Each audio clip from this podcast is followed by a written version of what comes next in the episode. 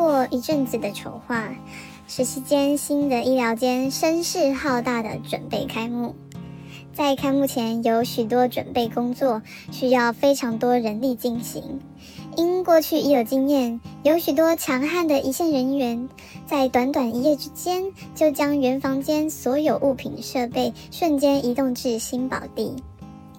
高层和长字辈复制过去的成功经验，近日也是在剪彩开幕的前一周，才纷纷通知各医疗间的头头说：“你负责这一间哦，详细情形就等开幕当天再说喽。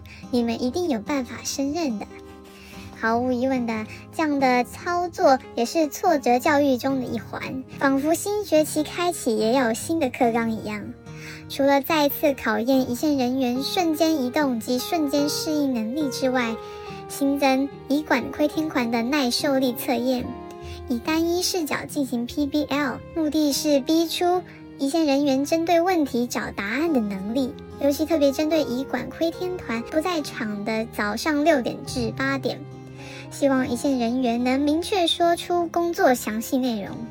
并且证明及说服自己是有产值的，才能解释薪水小偷假象的这一题。准备开幕的工作持续进行，许多一线人员却也纷纷从人才流出计划中毕业，使人力大量减少。除了一线人员，班长人力也大幅下降，又因少子化所掀起之社会风气，使不胜任者劝不理，骂不得。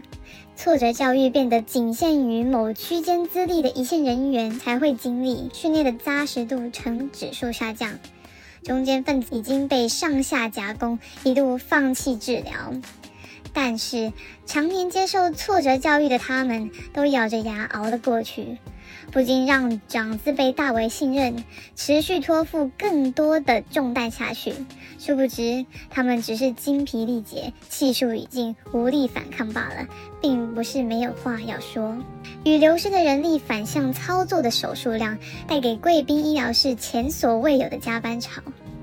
长子辈及高层坚信，只要把晚上的刀移到早上，就不会再加班了。但一线人员也并非全然默不作声。日前，一则他社的投稿内容非常行云流水的指出水龙头医院的现况。院方在发现这一则投稿后，第一时间向贵宾医疗室的同仁精神喊话：一切都是为了病人，和为了不让各位一线人员加班，我们才花大钱开新房间，让你各位产生成就感的。你们怎么就不懂呢？因为一线人员没有学过贵族语，没有以管窥天镜，和以管窥天团的理解不同是正常的现象。又是用讯息，又是亲临现场提振士气的，令一线人员十分不习惯。但高层绝对不会让一线人员失望。下个月的第一天，仿佛是个神奇的日子。忽然间，他们发现电脑系统过时，要更换。电话机过旧要更换，拨号方式不够潮要更换，一线人员工作不够多要继续学习，交叉训练供应室的工作内容，不管手术的紧急与否，一定要绑定病历号码才能开启这一切。目的可能也是为了防止什么都没有就能快速通关的金银卡 VIP，气势逼人的用特权打爆一线人员。总之，上述迅雷不及掩耳更新的一切事物，已经让一线人员满身疮痍，堪称暴风雨前的暴风雨。而启示者永远都会在暴风圈的中心享受宁静。